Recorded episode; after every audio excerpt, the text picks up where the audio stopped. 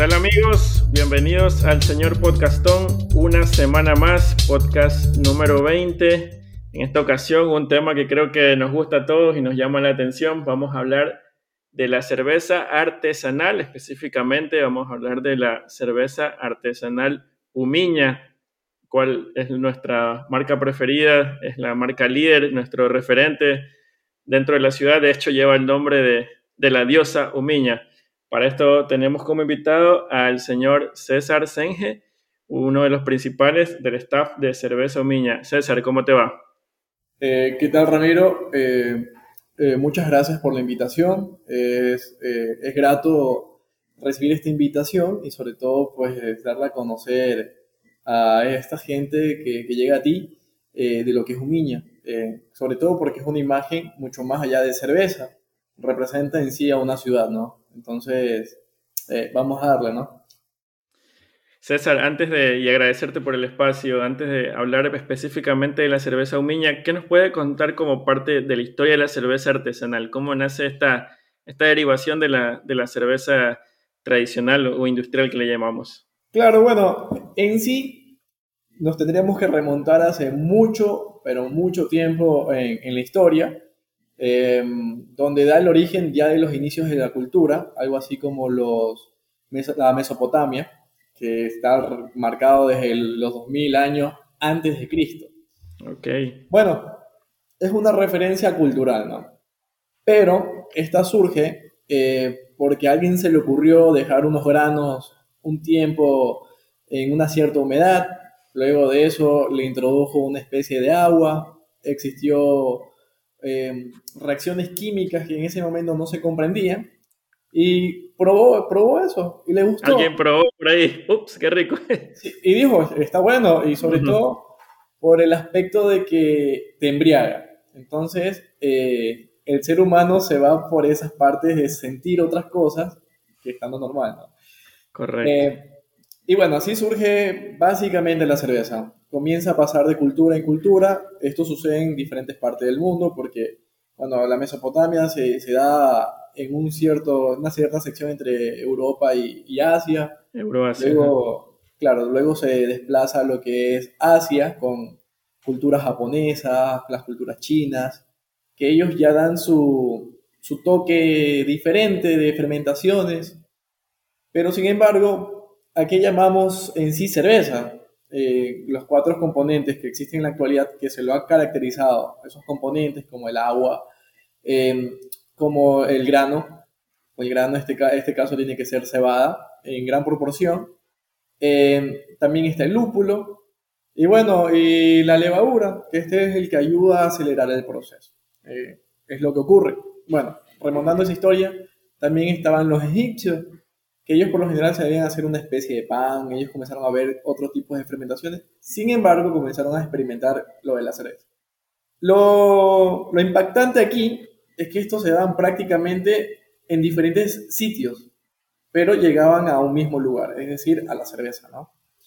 Luego, pues, esto fue prácticamente conociéndose, poniéndole nombre en sí lo que es la cerveza. Se le da un origen eh, alemán, porque dicen, ah, los alemanes son los propios en cerveza. Sí, exactamente. Pero yo creo que una persona en la actualidad que se instruye, que llega a conocer del tema, puede llegar a ser una muy buena cerveza. ¿ya? Entonces, como digo, en ese tiempo, hablando de los 1800 aproximado, eh, comienza a remontar esta industria de una forma locada. Algo que me, que me encanta escuchar es sobre el Oktoberfest. Es un festival que tiene que ver con la cerveza. Se da en Alemania y bueno, recurre un, o sea, atrae mucha gente, aparte de los estilos que son tanto propios como otros estilos cercanos que también son muy llamativos, como los belgas, los de Países Bajos. Y bueno, toda esta industria comienza a fortalecerse ahí, a expandirse. En cada lugar comenzaron a ver que el grano es distinto y que este proveía sabores diferentes. Entonces la gente tuvo esa aceptación. Pero existía un problema, la refrigeración. Es decir, tú hacías cerveza en cavernas o en sistemas fríos, porque muchos de estos países son fríos. Entonces dejaban su cerveza guardadita y en barriles, en ese tiempo era barriles. Personalmente no sé si habrá sido rica, pero considero que eso le proporcionaba un sabor distinto, exquisito. Y bueno, ya avanzando en el tiempo, pues la cerveza ya no era europea, ya pasó a ser también americana, porque con estilos americanos, con esto de la guerra, eh, se trasladaba barriles, entonces ellos querían que la cerveza aguantara. Se le añadió lúpulo, que el lúpulo le, le dio, aparte de resistencia microbiana, le dio un aspecto, eh, un amargor característico, ¿ya? Entonces ya comenzó a tener un cuerpo, una figura, lo que es en sí la cerveza actual. Eso básicamente en historia. Nos remontamos en la actualidad, que hay una problemática, por así decirlo, que son dos mundos paralelos, la industrial con la cerveza artesanal. Pero yo creo que una persona tiene que considerar que no importa qué es lo que te guste, o sea, si un industrial, yo creo que cada uno tiene su forma de sentir y de percibir las sensaciones a su manera. Eh, hay cervezas industriales que son muy buenas, de muy buena calidad, ¿ya? como también las artesanales, a pesar de que la gente que aquí ecuatorianamente se está encaminando, eh, creen que porque prueban una cerveza que a lo mejor no estaba de su forma positiva, es decir, está buena, se niegan a seguir explorando. Esto de la cerveza artesanal hay que explorar, explorarlo, ¿no? Así que, de igual forma, no te quedes con una. no, claro que no. Las que, se, las que se crucen. Oye, y ya entrando más en, en, materia de, de, cervecería Humiña o cerveza Humiña, ¿cómo nace este proyecto? ¿Cómo se cristaliza? ¿Cómo llegan a visualizar de que hay, un, hay una posibilidad no solo de, de, un negocio que es, que es, obtener lucro, sino también de, de, posicionar una marca y un estilo de, tomar este tipo de, bebida dentro de, la ciudad y el, y el país?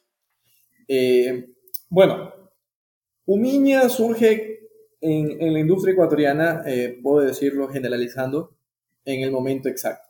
Eh, tiene alrededor de, de, unos inicios de unos 12 años. Esto surge eh, porque la familia inicialmente, que, y, o sea, que comenzó esto, tuvieron un intercambio cultural. En este cambio intercultural tuvieron esa inyección a la curiosidad de la cerveza artesanal. Pues esto indujo a que eh, las personas que comenzaron a, a encaminar esto tuvieran sus orígenes, es decir, hacer cerveza primero de forma casera, de tener Mm, poca aceptación a comenzar a aumentar la aceptación, porque no es fácil ingresar a un mercado con un producto nuevo. Eh, la gente va a decir esto no está bueno, a lo mejor. Igual esto es prueba y error. Cuando tú comienzas es prueba y error. Eh, lo que pega va a pegar y, y bueno. Tuvo cierta aceptación por el nombre, tuvo su performance, comenzó a crecer por el, yo le llamo performance a las variantes positivas que se van dando en el camino. Y, y bueno, poco a poco fue escalando Umiña, pero el nombre, la idea comienza a crecer hace unos dos años atrás. Okay. ¿Y el nombre no hubo discusión o hubo más opciones? O sea, primero hubo un nombre que se le llamó como Valdivia. Eh, la persona que inició prácticamente los primeros pasos en, lo que ya era una cerveza física, le puso Valdivia, haciendo referencia a las culturas, a ponerle un nombre, ponerle una identidad. Ya. Pero luego de eso, bueno, Valdivia es es una sección de la cultura mm, que está entre Manabí y las más al sur. Entonces no daba mucho el origen de, de donde se hacía.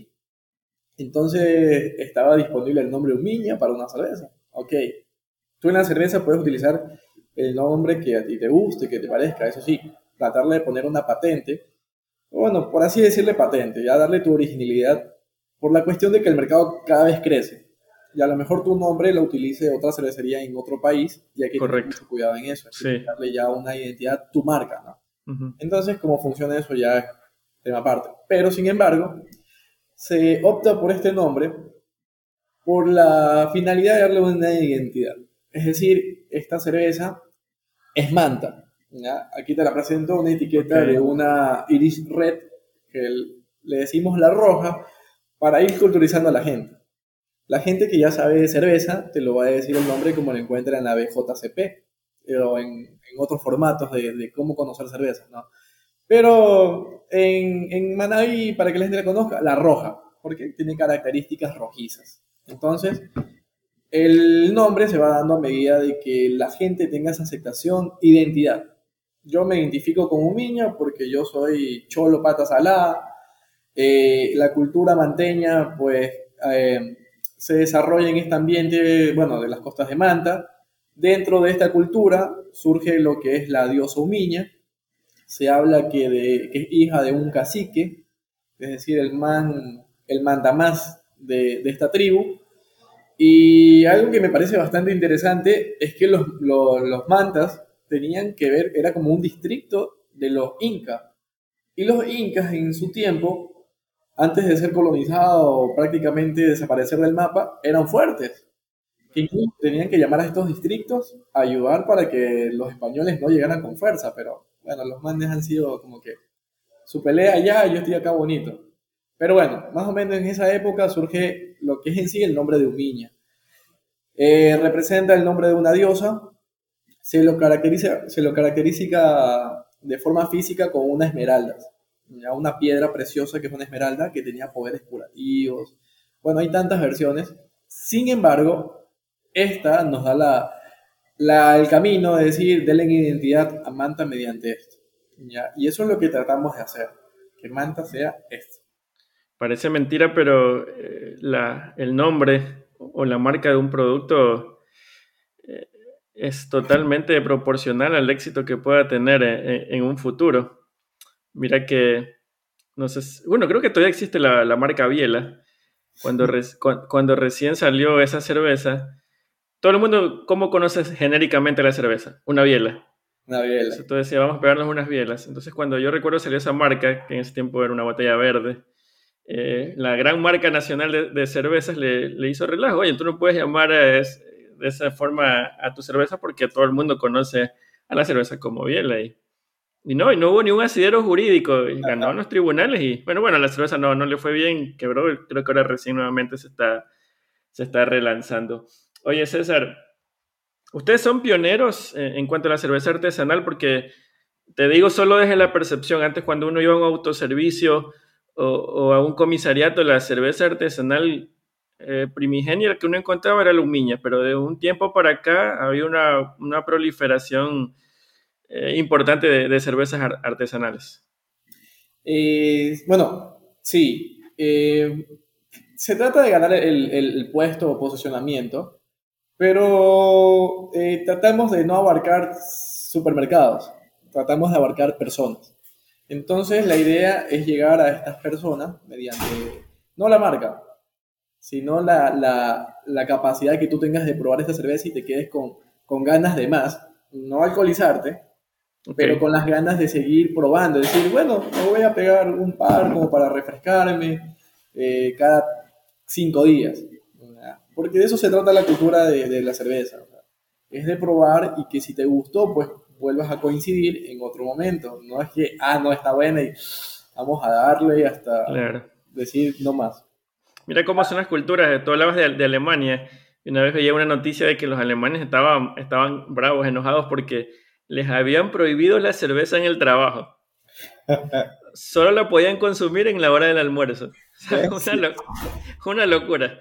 Entonces, mira cómo, cómo, son las culturas allá, ¿no? Claro. Y aquí ni dejan. no, y aquí, ni dejan totalmente. Aunque, ¿sabes que Siempre me he preguntado, de la, sobre todo de los, de los alemanes, cuando hay los partidos de la Champions y toda la vaina ellos toman en unos megavasos, no sé cuántos centímetros tenga uno de esos vasos. Yo digo, ¿no se les calienta la cerveza ahí? Unos vasitos como esto, ¿no? Sí. bueno, pero tú dices, bueno, el mar son climas fríos y, se mantiene, ¿no? En ambiente. Aquí en Ecuador sería una locura un vaso así. O sea, parte, como digo, parte de la cultura es conocer a qué, también, a qué temperatura te puedes tomar un estilo de cerveza de lo que yo llevo conociendo, o sea, de forma, te puedo decir, empírica, que porque tal persona me lo dijo, yo lo aprendí. Y no solamente por eso, sino que me instruyo por video, por eh, artículos científicos y todo ese tipo de cosas. Que tú la cerveza, hay condiciones que tú la puedes tomar hasta en 30 grados. ¿Ya? Y tú dices, pero 30 grados es un calorón y está caliente. sí. Pero eso es para que tú puedas percibir los aromas. Es cuando tú eres un catador. Claro. Mmm, qué sensación. Por ejemplo, las cerezas que son para eso son las más oscuras, ¿no? O hay unas ciertas que son IPAs, que son bien fuertes, bien lupuladas, que tú las pruebas y tienes la capacidad de tener la sensibilidad cuando están calientes. Tú dices, mm, tiene... Hay personas que detectan ahí qué tipo de lúpulo tienen, eh, qué tipo de, de, malta utilizaron. Digo que hay gente muy, muy, muy sensible, muy preparada y que la hace de, de, esa forma. ¿Ya? Pero la gente del medio, en mi caso, yo me tomaría una fría, que no esté tan caliente. Claro, para los climas de nosotros. La verdad, como que no, no, no, no, no la hace. Pero sin embargo, hay cervezas que sí se pueden. Exactamente. César, he visto en las redes sociales que, que, ustedes dan la apertura, que la gente vaya a conocer el proceso de la, de la cerveza artesanal Humiña. Si bien esto es un podcast donde predomina el audio, quisiera saber si tienes la habilidad de explicarlo para que la gente lo entienda escuchándolo, el proceso de la elaboración de la cerveza artesanal, así como tienes el, Claro, sí, sí, por supuesto que sí. O sea, es interesante este, este mundo, sobre todo cuando tú sabes lo que estás tomando. Al menos yo personalmente eh, siempre me caracterizo por difundir lo que sé. No me quedo para mí. Eh, Qué bueno. El conocimiento se lo hace para compartir. Si los más grandes científicos lo han hecho, uno que está en, ese, en un proceso encaminándose, ¿por qué no? Exactamente. Entonces, así pues, Ramiro todo esto de hacer cerveza comienza en, yo lo considero su primera etapa, que es la recepción de materia prima. La materia prima son los productos que se van a utilizar para poder producir, que vamos a producir obviamente cerveza, ¿no? ¿Qué se requiere? Eh, la recepción consiste en que el proveedor nos deje lo que es la malta, lúpulos y bueno, se puede hablar que el agua, pero aquí tenemos un pequeño sistema que purifica el agua y las deja en las condiciones que nosotros requerimos para hacer cerveza. Lo cual es un, esta tiene que cumplir con un pH de 7. ¿ya? Eh, este es un potencial de hidrógeno que es una, bueno, una característica que el agua tiene que tener, ¿no? ¿Y las materias primas son locales? Eh, no. Ok. Eh, el agua es lo único local. Ah, mira vos. Ni tan local, porque por ejemplo nosotros nos provee agua una empresa de Rocafuerte que se encargan de purificar el agua ya el agua nos llega con un cierto proceso de tratado. Luego de eso, aquí los pequeños equipos que tenemos ayudan a obtener la, la cualidad la cual queremos, ¿no? Entonces, sí ayuda. Por eso digo, el agua la queremos a otra parte. Eh, de ahí, la materia prima, lo que es en sí la cebada, se la obtiene lo que es eh, por importaciones. ¿ya? Ahí aquí en Ecuador, pues por suerte existen estos grupos de personas que, que tienen su negocio de venta de, de, grano y ellos le proveen de otros países y ellos nos dan a nosotros. Ya, o sea, nosotros le compramos a ellos. Pero sabemos que esa, que esa materia prima, o sea, la malta, proviene de otros lados. Ecuador, te puedo decir que por las condiciones de superficie, de clima, no puede proveer esta calidad provee, sí, la cebada, te puede tener, pero no con la calidad que nosotros requerimos o con la cual nosotros deseamos hacer nuestros productos, ¿ya? Sí podemos hacer una ecuatoriana, pero eso también es hacer, o sea, llegar a cierto riesgo. A lo mejor nuestro lote no queda igual al anterior. Entonces eso va a tener eh, algún impacto negativo en, la gente que consume, ¿no? Entonces no es la idea. La idea es mantener un lote igual al otro, porque todos son, eh, digo que son lotes, eh, bueno, producto limitado. Es decir, hoy día hicimos mil litros y ese se acaba en dos semanas. Y tenemos que hacer, antes de que se acabe, digamos, ya tenemos unos 20 litros, 30, 40 litros, ya tenemos que ir haciendo el otro lote. Pero tenemos que hacerlo tal y cual la receta, con la misma materia prima que utilizamos, todos los pasos a seguir para tener un, un producto igual al otro, para que no se pierda la línea. Interesante. Ya, por esa parte. Eh, asimismo, pues nosotros requerimos que nuestra malta sea la misma que nos trajeron la vez anterior. O una muy similar, como digo, existe una variedad, pero se clasifican, o sea, nosotros clasificamos o se clasifican en tres tipos de malta, o sea, la base, la chocolate, a ver, a ver la, la, caramel, eh, o sea, eso está la malta, la caramelo y la chocolate. Una más tostada que otra. Eh, la, base es una blanquita, por así decirlo, es una, eh, bueno, color de cebada, es como verdosa, no es pálida. Luego de eso viene una que tiene más tostado, que es la caramelo, y hay una que es bien tostada, que es la chocolate. De estas tres clasificaciones existen variantes, uff, varias, varias de cada una, ¿no? Eso es de acuerdo al estilo que tú quieres realizar. Bueno, tú obtienes la materia prima, la cebada sobre todo, pasa a un proceso de molienda. Este proceso de molienda lo que quiere decir es que va a, aplastar el grano y me va a dejar los, el grano partido por la mitad. Dentro del grano se encuentra una sustancia blanquecina. Esa sustancia blanquecina son almidones. ¿ya? Esta presencia de almidones, al, se puede decir que al excitarse con calor mediante una cocción, estos se van a convertir en azúcares fermentables. ¿ya? Esto, estos son enzimas que van a tener la capacidad de llegar a fermentación y, convertirse en lo que es alcohol, es decirlo en una forma reducida. Químicamente sucede algo realmente increíble porque se desnaturalizan los almidones. Eh, bueno, suceden procesos químicos muy diminutos que a lo mejor no puedo contar, no termino nunca, pero es interesante lo que sucede ahí. Pero así nace el alcohol. Sí. Bueno, de lo que vamos a obtener de esta cocción del grano es un líquido al cual llamamos el mosto. Cerveceramente se llama la base de la cerveza o cerveza no fermentada, ¿ya? Que es como, parecería, parecería una colada, eh, una, una, colada manada que es como la del verde. Físicamente Parece. parece. eso, pero no es. Ok. Eh, entonces, esta, este mosto se procede a trasvasar eh, en, otra olla que es solamente para mosto, la cual vamos a tener un proceso también de cocción. En este proceso de cocción vamos a añadir lo que es el lúpulo. Si es una cerveza a la cual añadimos fruta, porque tenemos estilos frutales, le vamos a añadir fruta. Esta fruta es la que va a dar características de flavor, sensaciones de tanto de aroma como sabor en boca, ¿no? Ya es lo que son estos términos cerveceros que la gente a la que lo pueda palpar. Entonces, esto es el flavor, el aroma y la sensación en boca, ¿no? Tenga un flavor agradable. Bueno, eh, ahí ocurre prácticamente la magia. Ahí ya comienza su indicio de la todavía lo que es una cerveza no fermentada, pero ya está preparada para ir a... La base. Luego de eso pasa por unos pequeños equipos que ayudan a enfriar el mosto, porque el mosto se encuentra como a unos 60, 70 grados ya está, se puede decir, una temperatura elevada para llevarla a añadir lo que es la levadura. Ya, bueno, entonces enfriamos el mosto y procedemos a poner lo que es, bueno, en un tanque de fermentación. Estos tanques tienen aproximadamente 500 litros. Son de acero inoxidable. Todos los equipos que utilizamos aquí, pues según la industria, eh, bueno, la industria de alimentos, tenemos que utilizar este tipo de material. Primero porque resiste la corrosión, eh, evita la contaminación hasta cierto grado. Y bueno, entonces por eso se utilizan eh, este metal, ¿no?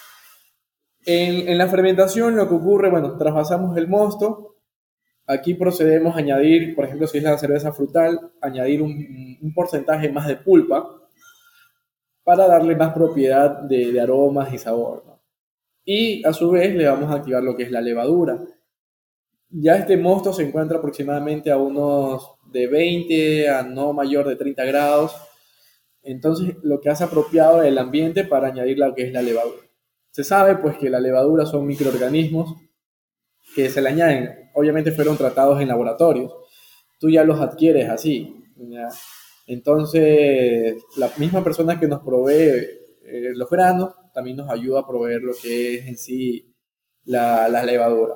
Estas aquí se activan mediante, o sea, se hacen aparte en matraces, se le añade una porción de acuerdo al lote que vamos a preparar, eh, se le añade lo que es el, el microorganismo con, con, agua purificada, se hace una pequeña agitación y esta se le añade al tanque. Esta desde el momento que entra va a comenzar a trabajar. Por lo general, pues nosotros trabajamos con levaduras tipo, tipo Ale, nos permiten una fermentación entre 15 a 20 grados. Eh, esto se da durante siete días. Ya, o sea que, que, lo que se va a convertir en cerveza va a estar ahí siete días. Lo único que le voy a añadir es oxígeno para darles las condiciones que la levadura requiere para que me pueda generar alcohol. Y no solamente genera alcohol, genera una cantidad de, sustancias más, pero las que más sobresalen es lo que es el CO2 y el alcohol. Es lo que, lo que se palpa en mayor proporción. De ahí hay una cantidad de, de otros químicos son propios, son naturales, son los que suceden dentro de esta fermentación. Em, en siete días ya tenemos básicamente lo que es nuestra cerveza. Ya puede ser consumida, pero vamos a tener pequeñas trazas de levadura, lo cual no va a ser físicamente, eh, puede decir, una percepción de decir, me voy a tomar esto. Claro. No, no, no es tan agradable. Luego de eso, nosotros procedemos a transferir ese líquido, lo que ya es una cerveza, a lo que son tanques de maduración. Estos tanques se encuentran en un ambiente más frío, por lo general de 0 a 5 grados. Esta le llamamos maduración. La maduración nos permite que la levadura precipite por el frío, va al fondo del tanque y mediante una purga se puede hacer expulsada. lo que es el líquido va a clarificar, va a decir, va a eliminar todo rastro de trazas de, levadura, todas precipitan y va a quedar un líquido súper claro. ¿no? Ya. Eh, bueno, dependiendo, si es una cerveza de, con cuerpo o sin cuerpo. Sin cuerpo me refiero a una cerveza que es clara, transparente. Nosotros tenemos una Golden Ale, que lo cual le llamamos ligera, que es una cerveza súper transparente, que prácticamente tú te ves la mano al otro lado, que es una cerveza sin cuerpo. Como también tenemos una Porter, que le llamamos la negra. Esta Porter Oscura pasa la mano y, bueno, no puedes visualizar tu, tu mano al otro lado, ¿no? Ya, a excepción que si tienes luz, pues ya eso ya sería obvio. Correcto. Pero si no tienes luz, no, no tienes mucha luz, no vas a poder visualizar tu mano. Es una cerveza bien oscura, por lo general. Eh, lleva maltas oscuras como la chocolate, que son bastante de tonalidades bien oscuras. Y bueno, una vez que ocurre la maduración, también una cerveza, se puede decir clásica, eh, nos permite tenerla siete días. Ya una cerveza que nosotros consideramos premium, hemos puesto premium para hacerla llamativa, para que la gente se comience a culturizar y comience a decir, ah, ok, bueno, esta está en otra categoría, esta está más buena, esto tiene frutas, esto está diferente, esto está buenísimo. ¿Ya? Entonces, esa percepción obviamente le llamamos como que la premium de nosotros. Eh, este ya tiene otras características, tienen un tiempo un poquito más de maduración para que pueda concentrar más sabor, más aroma, eh, se vuelva más, incluso hasta más alcohólica. ¿ya? Y bueno, ya luego de los siete días en una clásica, procedemos a lo que es envasar, eh, tanto en las botellas como en botella tan característica y especial, ¿no? Sí, cada una tiene su característica, bueno, que la diferencia una de otra, ¿no? Y como te digo, se envasan en barriles para hacerla comercial. De momento no contamos con lo que es el, el envase, pero eso ya no es problema de nosotros, es problema de la, de la empresa que nos provee, lo cual es el, eh, la, la, cristalería, ¿no? Ya. Luego de eso, pues la hacemos en barriles para los restaurantes que ellos tienen, los distribuidores. Nosotros les llamamos choperas, pero son distribuidores que en lo general pues encuentras en ciertos restaurantes a quienes proveen. Entonces, eh, eso facilita, agiliza a llegar a los consumidores. ¿no? Eh, básicamente es lo que ocurre acá. Igual los invito para que conozcan a más en vivo el, proceso es bastante, bastante interesante. Bueno, ya nos adelantaste un poco de los, de los tipos de productos que, que tienes. Nos puedes hacer un, un, recordatorio de la negra, la rubia, la roja, la frutal, la más alcohólica. Sí, bueno, les voy a mencionar más o menos los nombres populares para que se les pueda quedar. Ya cuando vengan acá, pues ya van a los nombres característicos que la gente dice, no, pues es que no se llama así. O sea, aquí la, la idea no es si es el nombre verdaderamente como tú lo encuentras en la, en la BJCP o en otras referencias, pero son los nombres que nosotros les damos y esas características. Eh, bueno, tenemos dos definiciones. La clásica, el grupo de las clásicas, tenemos lo que es la ligera, que es una cerveza, como te digo, sin cuerpo, es transparente, es la más suavecita de las que tenemos, tiene aproximadamente 4.5 grados de alcohol. Okay. es refrescante, está en tiempo que se puede decir de... Para ir a la playa a tomarse una. Cuando hace calorcito es como para que refresque bien, bien chévere, ¿no? Luego de esa tenemos eh, la que es la rubia, que esta tiene una tonalidad un poquito de cuerpo más definido. Eh, obviamente es un poquito más eh, como las rubias que conocemos, ¿no? Ok. esas características, ¿no? Doradas. Características más doradas. de sabor un poquito, un amargor un poquito más acentuado. Eh, del, lo mismo. Por lo mismo, ¿no? Del estilo. Eh, se siente más el, el, amargor, súper refrescante también. Esto por lo general te la puedes tomar cuando hace calorcito, pero un calorcito de 5 de la tarde a 7 de la noche, o sea, aconsejable, ¿no? Ya, Llegas del trabajo y te pegas tu, tu rubia. Sí, es súper refrescante. Eh, de hecho, es la que más aceptación tiene en ese horario. Visualmente yo me he quedado acá en el, bueno, la mía yo colaboro en la, en la parte del pub eh, en el restaurante y me quedo visualizando de qué hora a qué hora consumen, qué estilo y qué, y bueno, y hacen esas variantes, ¿no? Y bueno, como te puedo decir, la rubia entre 5 a 7 de la noche es como que pega más por el calorcito. Ya luego una más general, que personalmente de las clásicas, de las cuatro clásicas que voy nombrando, bueno, de las tres que llevo, es la roja. Esa roja es, uff, es la, bueno, la de aquí, ¿no? La red roja, la roja, tiene ¿Sí? Tiene tonalidades cobrizas, rojizas, eh, ferrosos, como le quieran llamar a los rojizos, ¿no?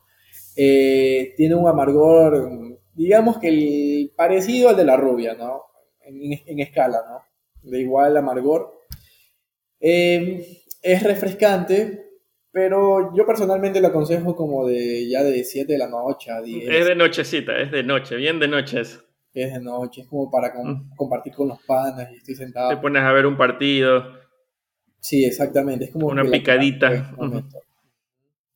Y bueno, este, Ramiro, te comento que ahí de las cuatro clásicas tenemos la que es la Porter, la negra. Esa sí es una cerveza como para las personas que si te gusta el café, vas a tener esa aceptación de tomarlo. Si no te gusta el café, es aconsejable no irse por ese lado ¿ya? Porque tiene un aroma, una sensación uh, terrosos. La gente dice, y se la hacen con café. No se hace con café, pero la malta, el mismo tostado de la malta le da esa característica. Ah, más bien en esos términos cerveceros se le llama aromas terrosos. Eh, es oscura, como te digo, es una cerveza que tiene el cuerpo bien acentuado y, y te digo que no es que embriaga más por ser oscura, también tiene 5 grados de alcohol, eh, pero hay que tener un poquito de cuidado. Ah, ok. Eh, no es porque yo, no, tener suave, no pasa que con, con, con, tres te puedes chumar tranquilamente. Eh, es verdad. Bueno, y es así también para la nochecita, como de 7 a... de largo, ¿no? De 7 hasta largo de la noche. Oye, me imagino que varían los, los precios. en clásicas no. En clásicas está o sea, en un estándar de 350. Es te puedo decir que es el precio más económico en el mercado ecuatoriano. Sí, totalmente. Sí, es uno de los precios más económicos en el mercado ecuatoriano. Eh, en sabor no es porque trabajo aquí, pero sí. Eh, no, se nota la diferencia. Es muy buena. Sobre todo la gente que de afuera, que viene gente bueno, de Guayaquil, gente de Cuenca, bueno, Quito, de, la, de, la, de, la, zona este, de la sierra, a probar la cerveza acá y dice, es muy buena. ¿Cómo, o sea, ¿Cómo así no han ganado un premio o algo por el estilo? A lo mejor es porque no hemos entrado con fuerza en esos tipos de competencias. Pero lo que a nosotros nos interesa en este momento no es ganar, ganar galardones, sino aceptación. del posicionarse, posicionarse. Ya. Bueno, para seguirte contando de lo que tenemos como producto, también tenemos lo que es algo que nos identifica cada vez que nos caemos y nos levantamos, la cual es la renacer es, es un estilo belga, una Belgian Triple. Eh, este estilo, pues, no es tan sencillo de hacer. Muchas personas dicen, no, esto no es una Belgian Triple. Pero bueno, ya otras gente nos han dicho que sí. Hay opiniones. Nosotros nos, sí nos pegamos un poquito al estilo, pero también al paladar ecuatoriano. Porque digo que el paladar ecuatoriano no es, bueno, más sobre todo Manavita, no es la especie de tomarse la gente el amargor. Es decir, tomarse una cerveza amarga. Por lo general, esta Belgian Triple originalmente sí tiene su amargor marcado. Nosotros la Belgian Triple no tiene ese amargor que los conocedores quieren sentir.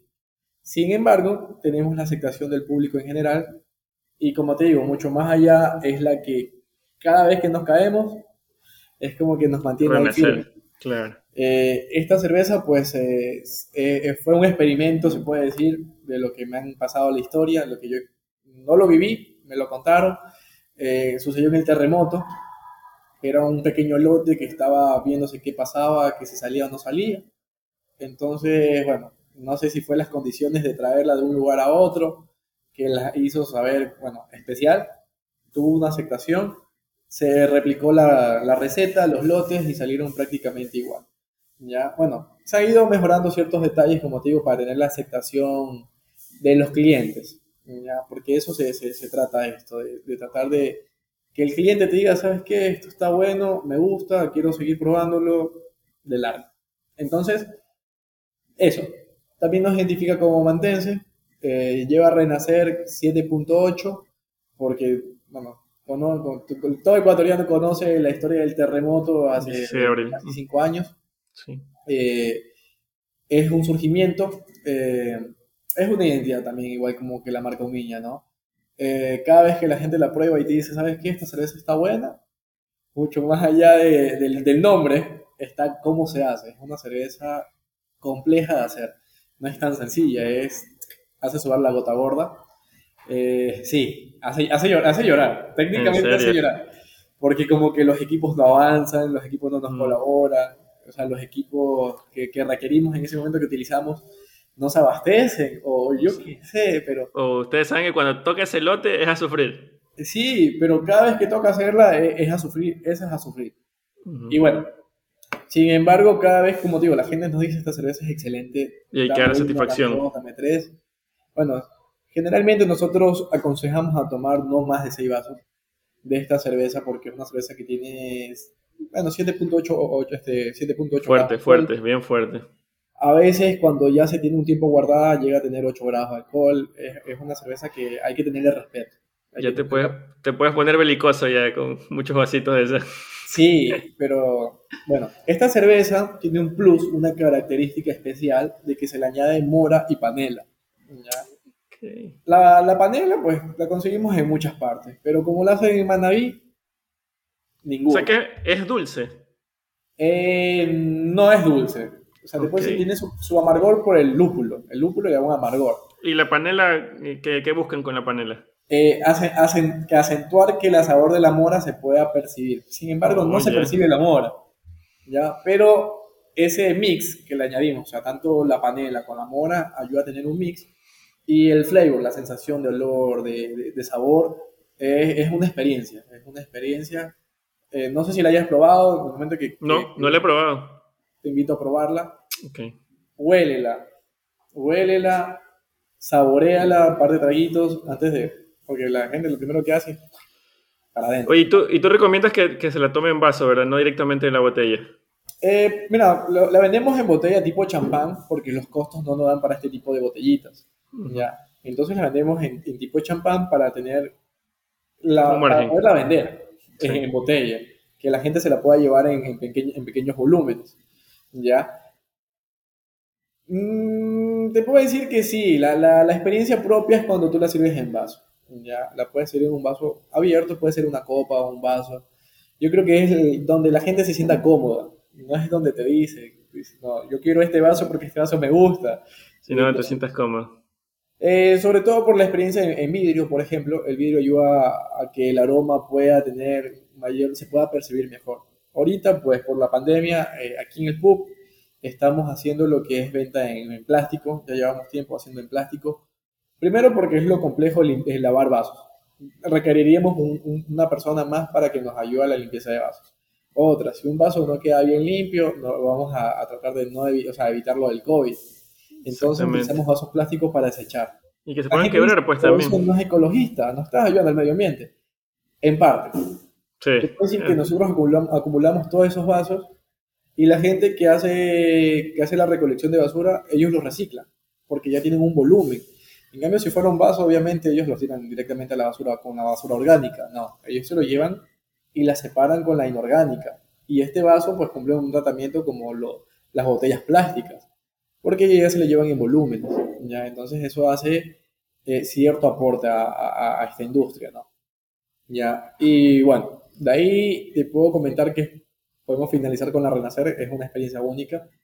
Luego de eso tenemos también una suavecita de 4.7 grados de alcohol, la cual le llamamos, em, bueno, es una de mango, es una de mango, que esta sí se le añade, al momento de cocinar se le añade trigo, porque el estilo propio es una American Wheat. Esta American Wheat se tiene que hacer con trigo. Primero porque es una cerveza sin cuerpo, es también igual de transparente. Claro. Se puede decir entre comillas suave, no tan suave, porque 4.7 da miedo. No, y, sí. y sin embargo, este tiene el plus de que huele, tiene sensaciones a mango. Te sabe a mango, te huele a mango. Lo que utilizamos es pulpa, pulpa de mango. ¿ya? Eh, se sabe que, bueno, que el mango no está constantemente en Manaví todos los meses. Todo el tiempo, claro. Llega periódicamente. Pero nosotros añadimos lo que es la pulpa. Es decir, las personas que nos proveen la pulpa ya más o menos saben lo que vamos a requerir para qué tiempo. tienen, tienen el stock suficiente. Ya se están proveyendo, cada vez que sale la producción de mango, guardan lo que más pueda. Y como pasa congelado, entonces no hay problema. Al momento que se le añade la pulpa en la cocción, en la, en la fermentación, para que pueda tener esos aromas y ese saborcito en boca de, la experiencia en mango, es riquísima. La gente dice, ay, para hacer michelada. Sí, es una, una, michelada prehecha. Yo le, yo le digo, o sea, personalmente a mí no me ofendes. Pero si fuera un cervecero, un maestro cervecero, a lo mejor sí me oh, ofende. te mata, claro. Pero digo, no, o sea, cada quien se lleva su experiencia y, la ve como la quiere tomar. Eh, esto es libre albedrío. ¿ya? Entonces, como te digo, tú la preparas con michelada, le pones manguito, le pones salsita, salsa tabasco y para adentro, ¿no? Y yo creo que la experiencia, yo no la he probado, pero yo creo que la experiencia debe ser única. Claro, si la gente la, maneja así es porque debe dejar algo. Oye, César, hablaste, hablaste un poco de la, de la pandemia, cómo afectó esto, que afectó a todas las industrias, claro está, pero específicamente al, al, al campo cervecero artesanal y específicamente Umiña. Hasta el día de hoy creo que todavía hay restricciones para tomarse una biela.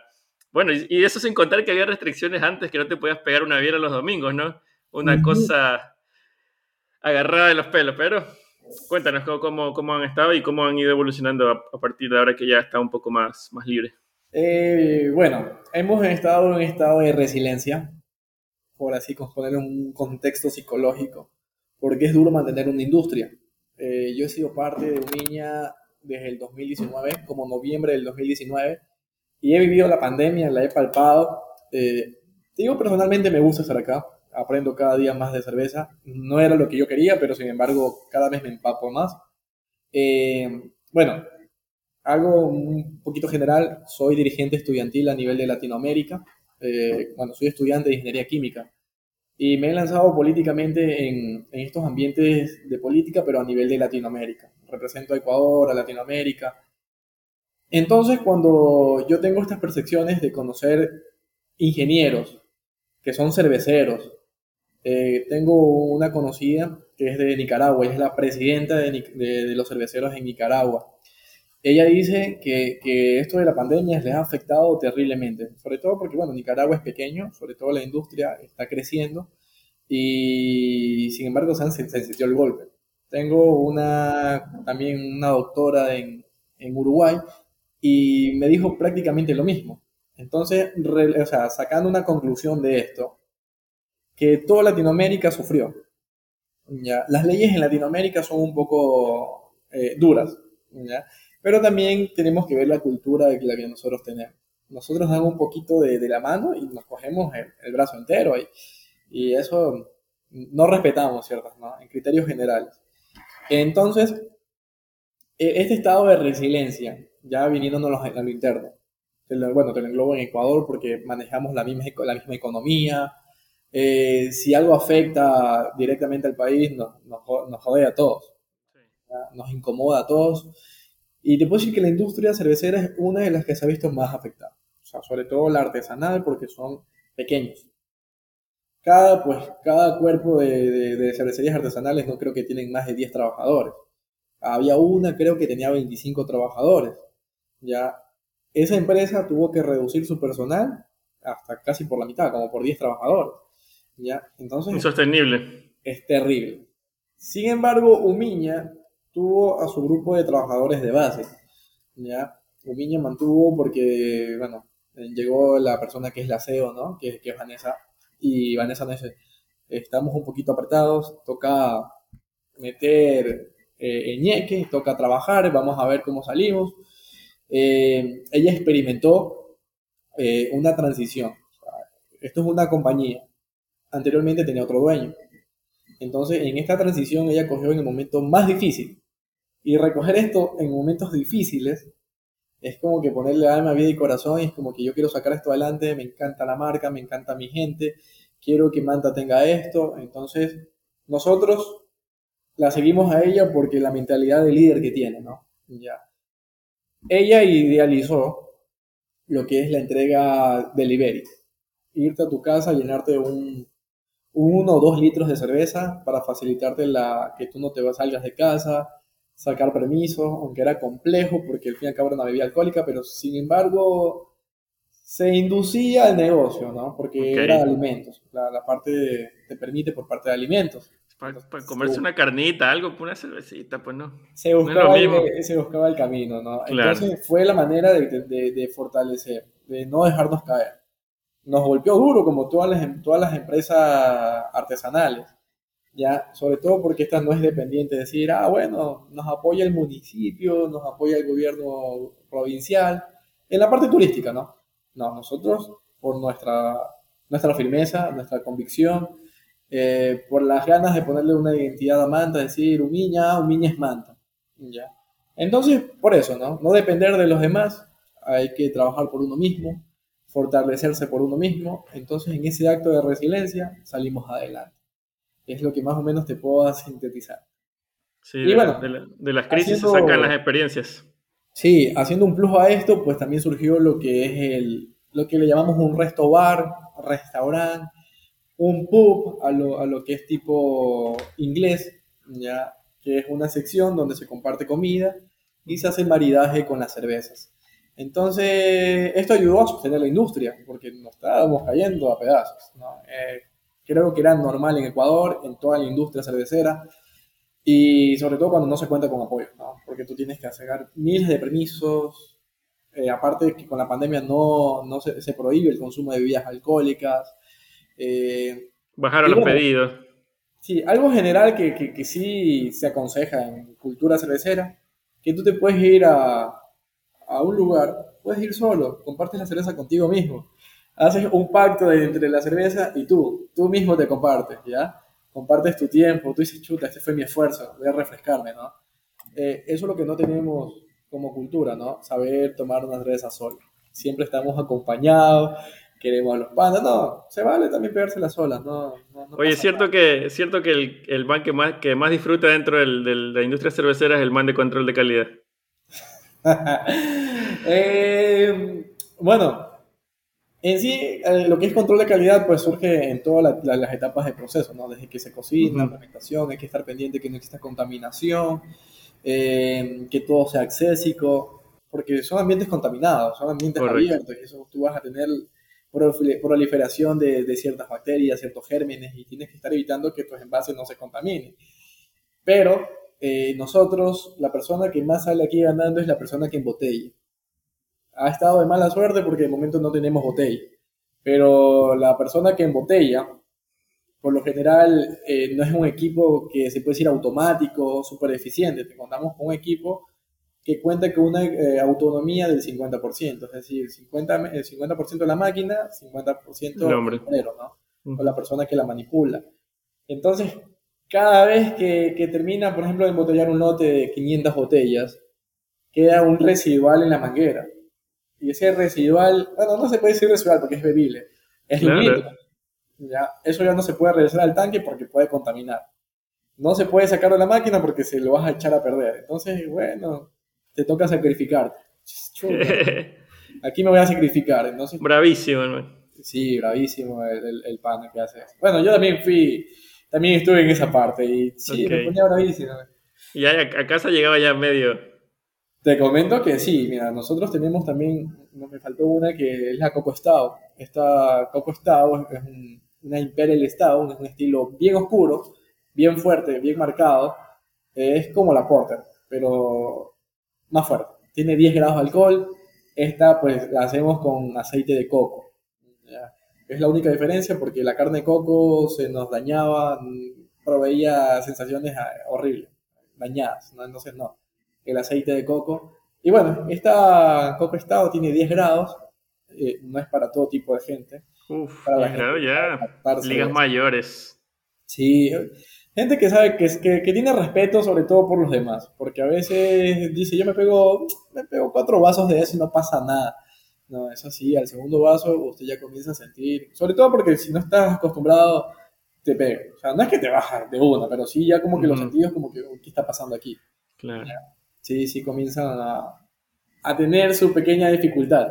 Ya, a medida vas avanzando, vas tomando cuatro, cinco, seis vasos, ya yo creo que al séptimo como que no suele llegar la gente, es un promedio, ¿no? Ya, un promedio de 5 vasos es consumible. Pasado los 7, ¿sabes qué? Ya no te vendemos más de esto. O sea, nosotros tenemos eso por el cliente también, o sea, ya un aspecto de nosotros es que cuando ya vemos un cliente bien alcoholizado, le limitamos ya la, la, venta, ah. le decimos, ¿sabes qué? Hasta aquí te vendemos. Eso es lo que yo le llamo responsabilidad.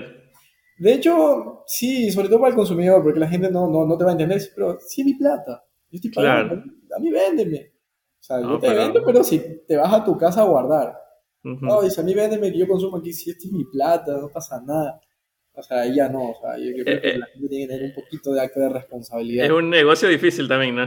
Sí, como, como toda la gente que, que vende bebidas alcohólicas, es, es complejo de que las personas tengan cultura.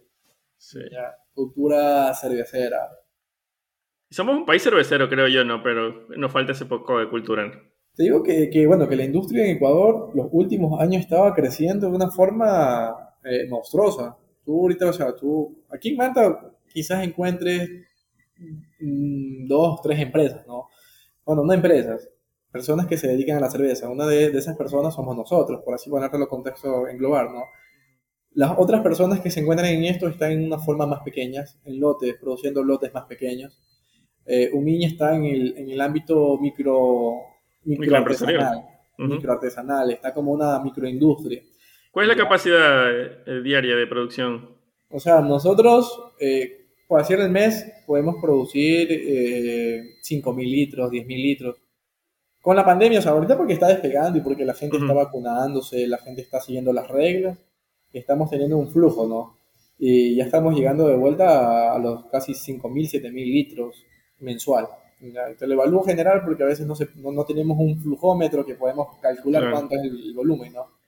Pero considerando el, el batch, o, bueno, los lotes, ya, ya consideramos, ah, ya, mira, hay que considerar tanto, entonces este mes salió esta cantidad, entonces te lo generalizo así, como 5.000 litros. Es positivo porque la escala, la escala, la escala que tenemos nosotros es incluso hasta para más, es para hacer unos 25.000 a 30.000, 40.000 litros. Pero obviamente el público que tenemos no, no, no, no es todavía para eso, ¿no?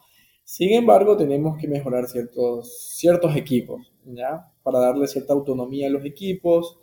Eh, también, pues, lo que nos permite es tener, eh, mantener el personal que tenemos. El personal sigue siendo el mismo.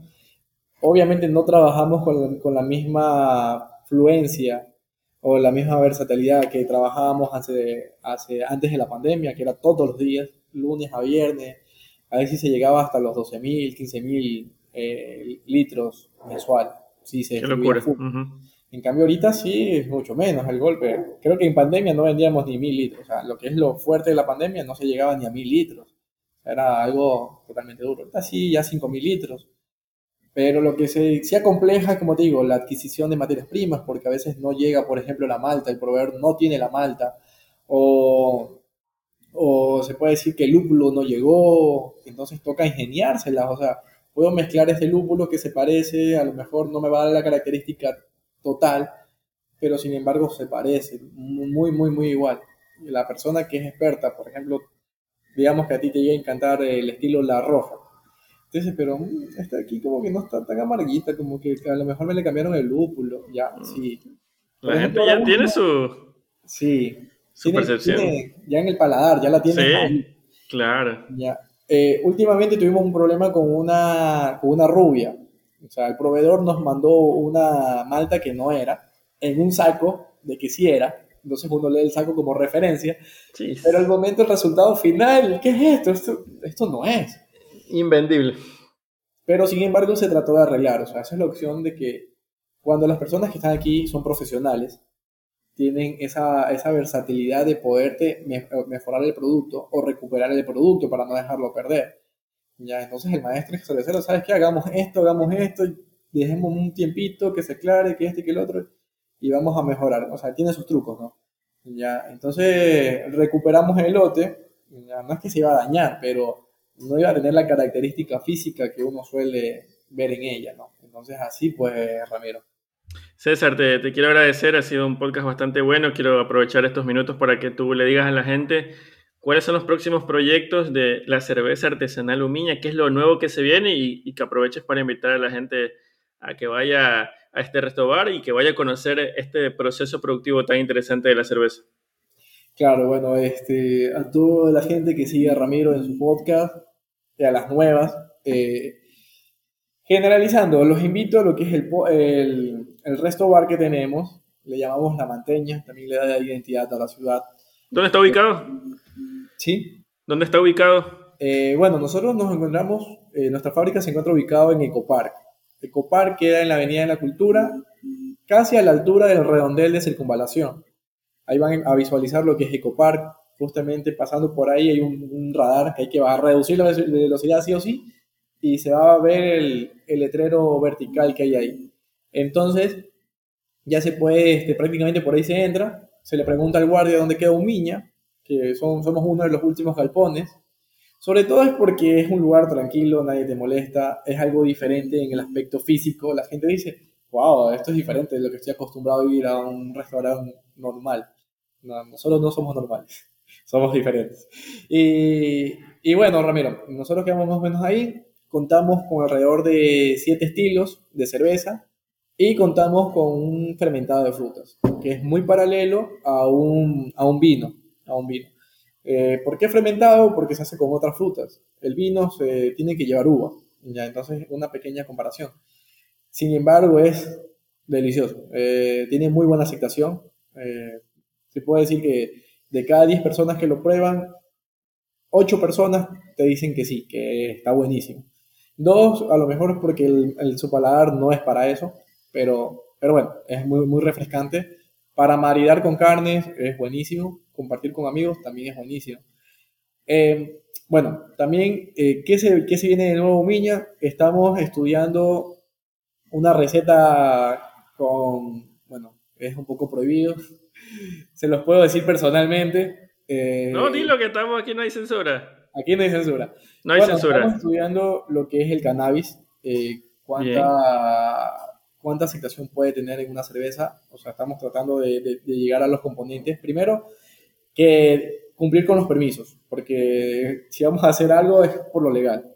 Como ya saben, pues todas estas bebidas pues recurren por normas INE y Registro bueno, sanitario y toda la cuestión. tenemos que seguir las reglas, ¿no? Ecuador, por suerte, está dando permiso a utilizar esto de forma medicinal, pero se puede inducir por el camino de, de alimentos, que también lo están permitiendo. Entonces, la idea no es crear una experiencia alucinógena. La idea es crear un, sabor diferente. A eso vamos. Eh, un sabor diferente, ¿no? Luego de eso, como digo, estamos estudiando, estamos viendo qué, cuál es el componente, si el cáñamo, la flor o, un estilo de- de la cannabis, porque bueno, son, son variedades que hay, ¿no? Y bueno, vamos por ahí eh, siguiendo estudiando. ¿Y cuál es el estilo? Porque tú tienes que pegar lo, la parte, bueno, frutal o vegetal con la- el estilo. ¿Qué estilo es el más apropiado para, porque no la voy a hacer con una negra, porque no va a pegar, no va a dar los sabores que yo quiero y quiero que la gente sienta. Entonces tiene que ser una suavecita, ¿no? ¿Ya? Eh, bueno, y de ahí también estamos estudiando una tipo chocolate. Hay una empresa, bueno, que personalmente a mí me encanta, que es una, la empresa, la Hershey, eh, perdón, la, la Joenglis. La Joenglis es una empresa, una de cervecería, escala artesanal se puede decir, pero ya uf, grandota, y Ligas mayores, de años en Estados Unidos, que se asoció con la Hershey, la de chocolate. hizo un manjar delicioso. ¿Ya lo probaste? Sí, mm. en estilo oscurito, es un chocolate, pero es como que estuvieras tomándote un chocolate alcohólico, pero es exquisito. Entonces nosotros no queremos copiar eso, queremos hacer eh, la edición ecuatoriana. Ya también nos encontramos prácticamente evaluando qué chocolate es el más apropiado, cómo adaptarlo al estilo de cerveza. Eh, hay, que, o sea, hay, que estudiar, hay mucha ciencia de por medio. La gente dice, no, se hace la vaca, no. Hay que estudiar, hay que, hay que seguir investigando. Sí, hay que leer, hay que saber. cabeza eso. Entonces, eso sería lo nuevo, lo que nos encontramos prácticamente en proyecto. No lo íbamos a decir, pero no, en, en, exclusiva aquí en el señor Pocastón vamos a estar pendientes de esa cerveza chocolatada y cerveza de cannabis. Bastante controversial, pero yo creo que va a tener su aceptación porque hay mucha gente que ya está con la mente bastante abierta en ese, claro, pero como te digo, hay que, hay que analizarla de aquí a futuro de acuerdo a los permisos, sobre todo la de cannabis, los permisos. La otra sí, la otra se lleva a un laboratorio, se hace las pruebas que se tienen que hacer, se registra el INDEN, sí sale un poquito caro, pero sin embargo, si tiene la aceptación, pega, ¿no? Pega porque pega. Sí, entonces, eso pues Ramiro, por esa parte ir adelantando algo. Bien, César, te quiero, te quiero agradecer por el, por el tiempo, por el espacio, felicitarte por todo el, todo este proceso que están llevando a cabo la cerveza Humiña, como posicionarse como una de las marcas eh, más grandes del Ecuador y sobre todo la identidad manteña que, que nunca se pierde. Eh, así es, Ramiro. O sea, cada día eh, lo que queremos lograr es que digan, esta cerveza es de manta y dar la manta desde Real. Fuera buenísimo el apoyo de, autoridades y empresas, o sea, por el hecho de que quizás hacer eventos en, conjunto, ¿no? ¿Para qué? No para crecer, sino expandirnos en conjunto, darle identidad más a la ciudad que a nosotros. Porque al fin y al cabo nosotros trabajando día a día nos vamos a dar a conocer, ¿ya? Pero es bonito decir, ah, ellos son de Manta y, identifican algo, identifican una cultura, eh, identifican una raza, identifican una raza, un, estilo un estilo, identifican, identifican todo el aspecto eh, mantense y bueno, ahí por ahí podemos englobar, ¿no? Bien amigos, ahí teníamos a César Senge de Cerveza Humiña, recuerden consumir este producto netamente mantense para mantenses, para ecuatorianos, para todo el que quiera disfrutar. Ya les dijo César los horarios incluso de cómo pueden tomarse en la tardecita, llegando del trabajo, con una comidita un poco más fuerte, entrada en la noche. Lo importante siempre es con moderación. Y sobre todo que cada quien disfrute como mejor le parece sin dejarse llevar por los demás. César, este, el mayor de los éxitos por Humiña y espero verte en, una nueva ocasión y poder conversar sobre, sobre estos nuevos proyectos. Gracias Ramiro, te agradezco a ti eh, la apertura que nos ha dado nosotros de parte de Vanessa, pues también te agradecemos. Eh, son importantes estos espacios, hay que resaltar que son importantes estos espacios, eh, independientemente de cómo se van dando, pero la idea es, como te digo, crecer en conjunto. Si tú creces, yo voy creciendo por las referencias, ¿no? Entonces, ese es el camino. Ese es el camino de Ramiro. Un saludo para Vanessa y recuerden amigos que pueden escuchar este y otros episodios en sus plataformas preferidas, Spotify, no necesitan estar suscritos. Con la versión gratuita pueden escuchar este episodio en YouTube, Apple Podcast, Google Podcast o en Facebook también vamos a subir este episodio próximamente. Recuerda que en el señor Podcastón tú puedes ser el próximo invitado. Nos vemos la siguiente semana con otro episodio.